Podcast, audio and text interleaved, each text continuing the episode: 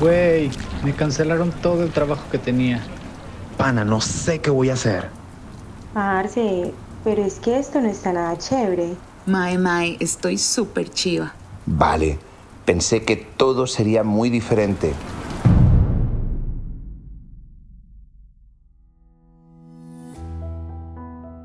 ¿Recuerdas cómo transcurrían tus días en marzo del 2020? Lo que menos me esperé es que fuera a decir que estábamos en pandemia, en tiempos de pandemia, que teníamos que encerrarnos en cuarentena. Todavía me acuerdo de que entre nosotros dijimos de broma, se me hace que ya es la última vez que nos vamos a ver.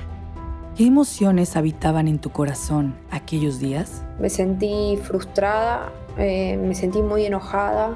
Durante muchos momentos me sentí muy triste, eh, me sentía muy sola también. En, en, en, tal lugar, ¿no? Y que ahora también en México, y que ya salió un comunicado de los obispos. Chips, ¿qué vamos a hacer? ¿Hubo algo que te ayudara a no perder la razón? Me ha hecho entender que aquella persona que no profesa la misma fe que yo, aquella persona que no piensa lo mismo que yo, le puede estar pasando exactamente lo mismo. Suscríbete a 327 en tu plataforma de podcasting favorita y no te pierdas la oportunidad de conectarte con la historia que todos vivimos.